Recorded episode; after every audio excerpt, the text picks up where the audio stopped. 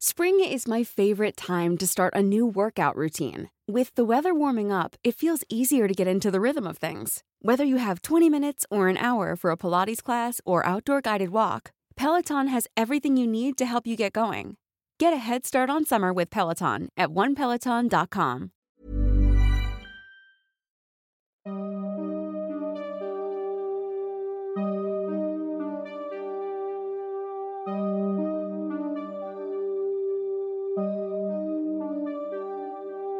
Durante los siguientes minutos escucharás historias que podrían quitarte el sueño. Cosas que pasan con mayor frecuencia de lo que podrías imaginar. Anécdotas vividas por personas reales, como tú, como yo. ¿Estás listo para escucharlas? Así que ponte cómodo y apaga la luz, porque yo soy Emanuel Morales. Y yo Kevin García. Y estas son Las historias de Mundo Creepy.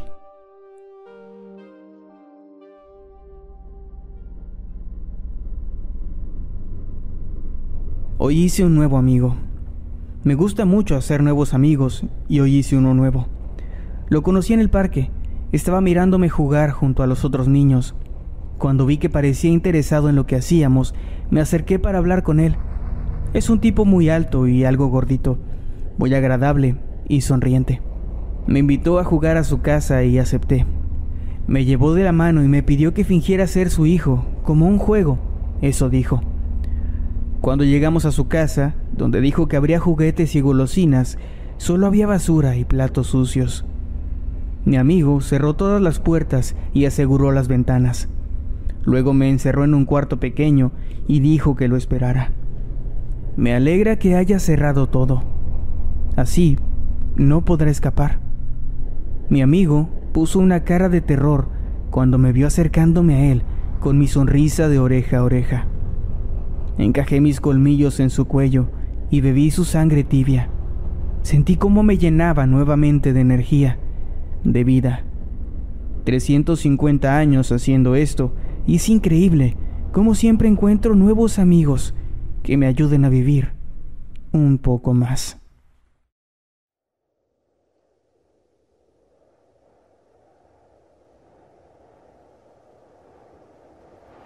Mientras seguía caminando, mucho tiempo después de haber perdido la cuenta de cada uno de mis pasos, comencé a sentir algo diferente en la planta de mis pies, algo suave. La tierra árida y los restos de concreto cálido se habían quedado atrás, dando paso a una sensación refrescante, algo que no pensé que volvería a tocar. Fue tan grande mi sorpresa que me esforcé en abrir los ojos una vez más. No fue fácil, pues había pasado demasiado tiempo con los ojos cerrados. Cuando lo hice, la luz a mi alrededor era tan intensa que me tardé un largo rato en adaptar mi vista, pero finalmente fui capaz de verlo, de comprobar mis sospechas, de hacer que una chispa de esperanza encendiera mi frágil y vieja alma una vez más. Hacia donde sea que observaba, había árboles, flores, hierba, todo rebosante de vida. El verde predominaba en el maravilloso escenario frente a mí. No lo podía creer. ¿Acaso había muerto sin darme cuenta? Lo dudaba mucho, pues la idea de morir había quedado atrás hace mucho tiempo. Cuando yo todavía era un niño, el mundo había entrado en una crisis. El agua se terminó, el aire se volvió difícil de respirar y el cielo dejó de ser azul para dar paso a un color sepia que sumergió al mundo en una visión sorprendentemente similar a la que nuestros ancestros profetizaban a través de libros, películas y hasta videojuegos. Los animales se extinguieron, las plantas se secaron y la vida se fue acabando con una rapidez espeluznante. La humanidad tenía los días contados. Sin embargo, por alguna razón que jamás entendí, yo nunca sucumbía ante el hambre, el dolor o el cansancio. Eventualmente, tras agotar todas las opciones que se me ocurrieron, simplemente comencé a caminar. Y... Bueno, realmente no sé qué pasó después. A decir verdad, no recuerdo bien de lo que estaba hablando. Tampoco recuerdo qué es lo que estoy haciendo aquí. O quién soy. Escuché una voz, algo dentro de mi cabeza. Me dice que todo estará bien que lo intentaremos una vez más, ¿De qué está hablando? ¿Acaso me he vuelto loco? No, no lo creo. Esta voz me parece familiar. Me transmite una confianza que no puedo explicar con palabras. Lo último que me dijo antes de irse es que solo debo esperar, que pronto dejaré de estar solo. Parece que me conoce muy bien, pues incluso me ha llamado por un nombre, que solo puedo asumir que es el que me pertenece. Adán.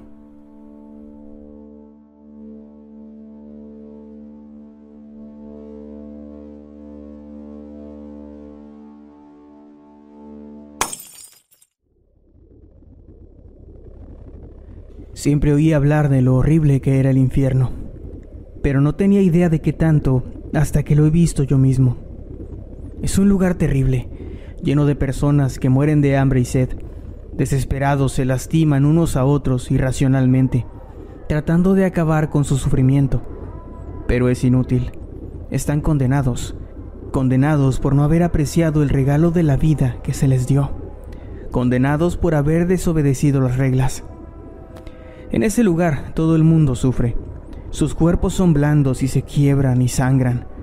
Ellos mismos han creado una especie de sociedad donde eligen a personas aún más malas que ellos para que los dirijan, con la esperanza de salir de ahí. Pero al final nadie se preocupa por otros, y hay enfermedades terribles azotándolos y degradando cada vez más sus miserables vidas. Pero lo peor de todo es que ni siquiera son conscientes. Ellos creen que están vivos y es la única vida que conocen. Han olvidado lo anterior. Ni siquiera saben qué es lo que están pagando. Son ignorantes de su propio castigo. Jamás quiero ir al infierno, Padre. Te juro que he aprendido mi lección. Seré obediente. Seré un mejor hijo.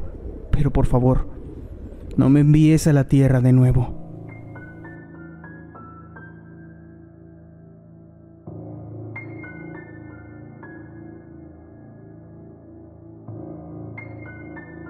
Esta noche, mientras recorría las calles de la ciudad, me percaté de algo extraño. Había una sensación inusual que me invadía. Aquel era tan solo el preludio de algo que no creí que fuera a ocurrir, pero sentí que, al parecer, mi camino estaba por terminar. Pero todavía no era mi momento. Tenía un trabajo que hacer, el mismo que hago todos los días. Realmente nunca me cuestiono los motivos detrás de mis acciones, pero esta noche algo cambió. Algunas preguntas llegaron a mi mente como, ¿hay alguien que me colocó en este lugar? ¿Hay acaso algún propósito detrás? ¿Será que soy parte de un gigantesco e intrincado plan milenario? Lo único certero era que no iba a encontrar esas respuestas pronto, así que solo continué caminando. Absorto en mis pensamientos, me descuidé por un momento y olvidé lo que tenía que hacer. Busqué a mi alrededor y por fin lo vi. Era un chico no mayor a 13 años estaba caminando en la acera. Sí, era él, no tenía ninguna duda. Tomé mi herramienta y me escabullí entre las sombras. Él se percató de mi presencia, siempre lo hacían, pero al voltear para buscarme no me podía encontrar. Las personas saben cuando estoy cerca. Algo en ellos se despierta como un instinto que les hace saber que están en peligro y que su fin está por llegar. A veces se resignan, otras veces intentan escapar, pero no hay nada que puedan hacer. Es inevitable. Es el destino. Aparecí entonces frente al joven, que por primera y única vez en su vida fue capaz de verme, pues yo se lo permití. Y tras un veloz movimiento, todo terminó. Su alma fue recolectada, su tiempo aquí se terminó. Ese es mi trabajo, es la razón por la que estoy aquí. No disfruto lo que hago, pero tengo que hacerlo. Sin embargo, algo cambió en esa ocasión. A la distancia pude escuchar un grito. Era una mujer. Me había visto. Fui torpe. Ellos no se supone que me deban ver. Rápidamente me oculté, pero ya era tarde.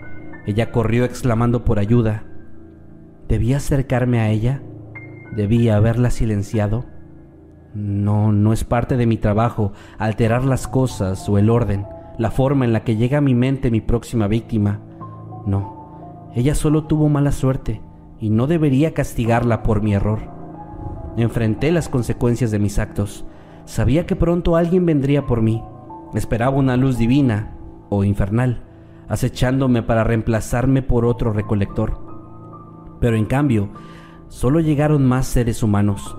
Todos me observaban con terror mientras apuntaban sus armas hacia mí. Me tenían miedo, me consideraban un monstruo. No tenía caso intentar dialogar con ellos, nunca me podrían entender. Me dieron órdenes, pero no las seguí. Eventualmente comenzaron a disparar. Había gente cerca, espectadores que gritaban, me señalaban, me acusaban. Finalmente caí al suelo, mientras un charco de sangre cada vez más grande me rodeaba. Por fin lo atrapamos, gritó uno de los hombres uniformados. El sonido de la gente celebrando se alejaba lentamente de mí. La luz se apagaba poco a poco. Tal vez nunca lo entiendan, pero yo solamente era un recolector de almas. Yo solamente hacía mi trabajo. No importa si en las noticias todos me sigan llamando asesino.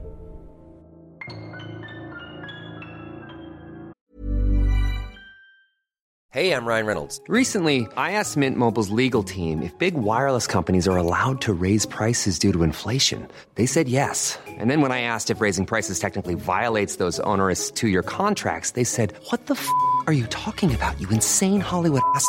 So to recap, we're cutting the price of Mint Unlimited from $30 a month to just $15 a month. Give it a try at mintmobile.com slash switch. $45 up front for three months plus taxes and fees. Promo rate for new customers for limited time. Unlimited more than 40 gigabytes per month. Slows. Full terms at mintmobile.com.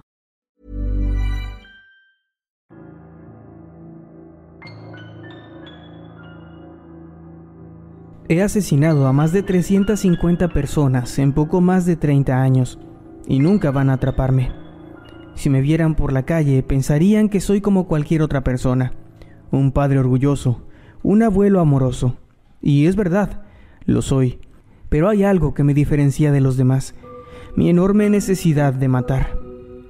Y lo que me diferencia de los otros asesinos es que no soy un imbécil impulsivo como ellos. Yo puedo ser paciente, sé esperar el momento perfecto. De hecho, ellos son la clave para que yo siga con mi hermosa vida en libertad ellos y la incompetencia de las autoridades, por supuesto. Mi método es bastante simple. En los 70 había un sujeto que se vestía de payaso y asesinaba jovencitos. Era cuestión de tiempo para que lo atraparan, así que aproveché y maté a dos tipos usando exactamente su método.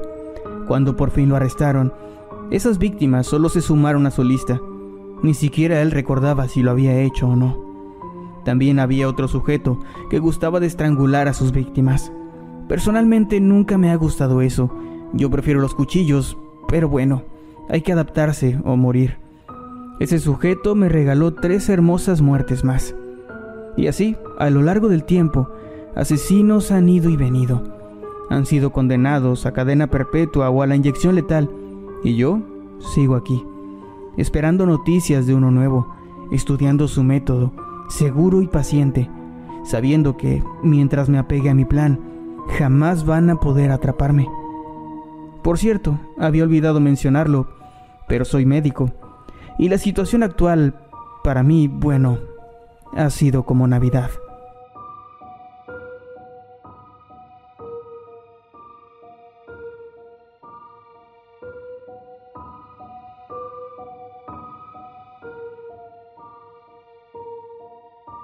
El pequeño niño corrió tan rápido como pudo a través del campo, hasta que finalmente llegó a su casa. Papá, mamá, se movió, vi cómo se movió, gritaba, mientras buscaba por todo el lugar a sus padres. Estoy en el taller, gritó su padre, y el niño, todavía con lágrimas en los ojos y un nudo en la garganta, se apresuró para llegar hasta el pequeño cuarto donde su padre pasaba la mayor parte del tiempo. Papá, es el espantapájaros. Vi cómo se movía. Siguió gritando mientras intentaba contener sus lágrimas. Oh, hijo, estoy seguro de que eso es imposible, respondió el padre, mientras volteaba hacia el niño, quien de inmediato se percató de los pequeños trozos de paja que salían de la máscara de carne que portaba el hombre frente a él. Yo mismo me encargué de que no se moviera nunca más, dijo antes de que el niño pudiera soltar un último grito que fue interrumpido violentamente.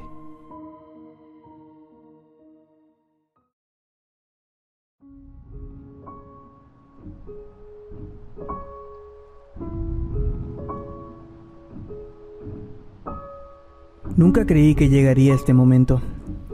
No fui consciente de mi propia existencia hasta que todo lo demás dejó de existir. Las personas se extinguieron y después hubo silencio, pero aún así no estaba seguro de mi existencia. Cuando las estrellas comenzaron a morir y la última de ellas se apagó para siempre, entendí lo que soy y mi triste destino. Soy el narrador soy quien se encarga, o más bien se encargaba, de contarlo todo. ¿A quién? Ojalá lo supiera. Yo soy esa voz en tu cabeza, esa voz en off que creías que era tuya, pero que siempre te sonaba diferente. Yo creía que era tú, creía que era todos, pero al final cada conciencia que moría terminaba volviendo a mí. Una solamente, un solo ser, o lo que sea que yo sea. Sé lo que estás pensando. Lo sé porque soy tú. O más bien, esa voz que crees que eres tú. Soy todos, y no, no soy Dios. Un Dios tendría algún poder. Pero yo no tengo injerencia en nada. No puedo hacer más que narrar, como lo estoy haciendo ahora. Es irónico, porque ahora la única voz que escucho es la mía. Y ni siquiera estoy seguro de si soy yo quien está hablando.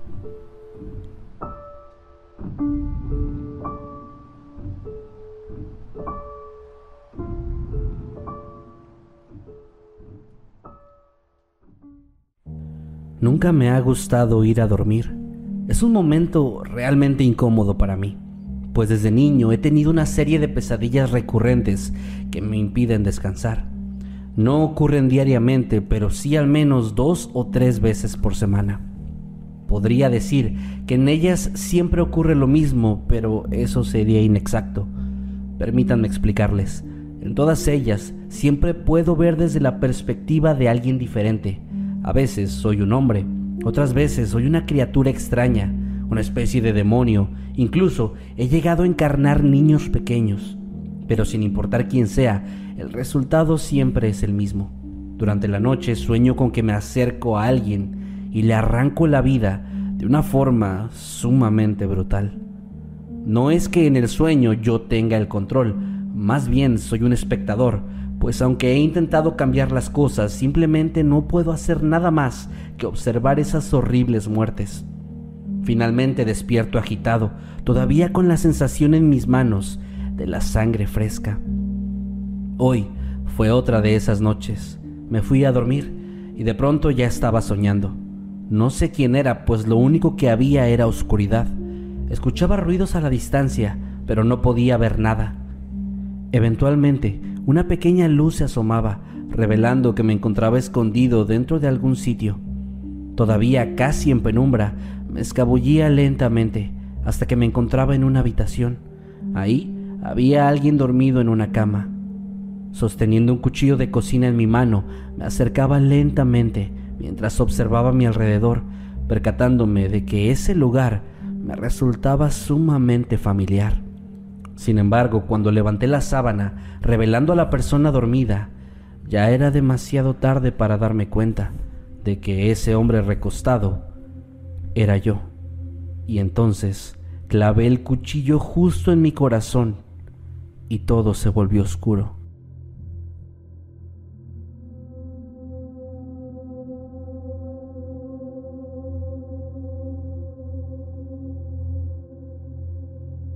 El equipo de reconocimiento bajó de la nave solo para encontrarse con un cadáver humano.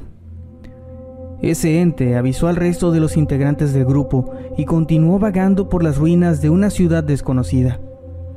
Pasados unos minutos encontró algo tirado. Estaba desgarrado y lleno de polvo. Eran unas hojas con imágenes.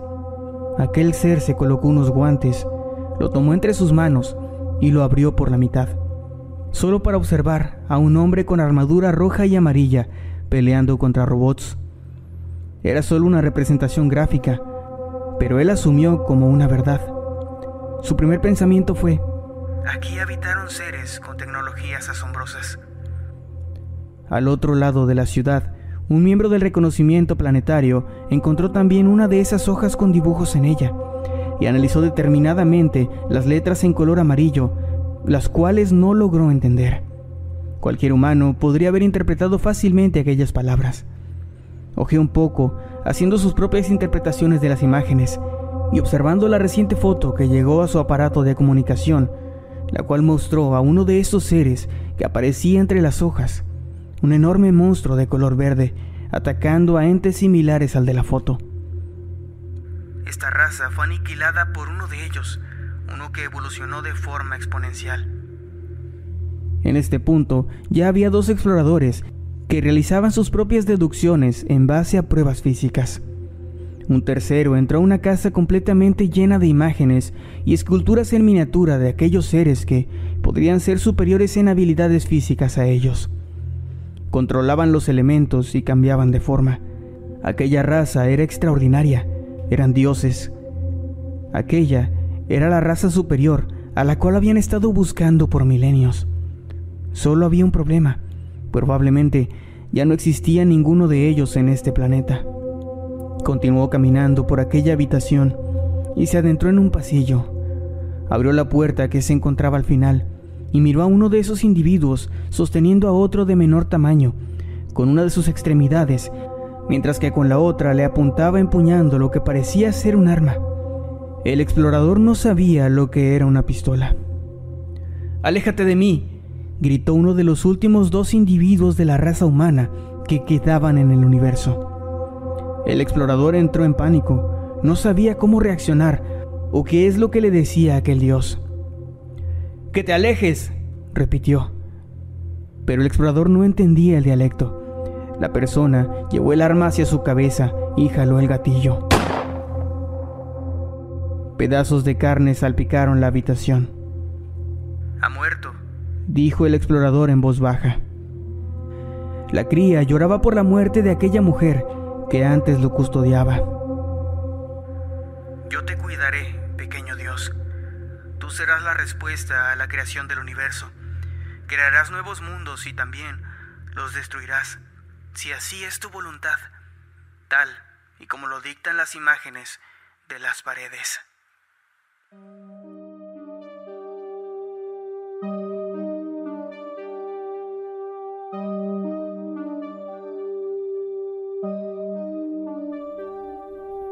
Hemos llegado al final de este episodio. Esperamos que haya sido de tu agrado. Recuerda que puedes escucharnos cada lunes y viernes y puedes seguirnos a través de todas las redes sociales como arroba emanuel-night y arroba Kevin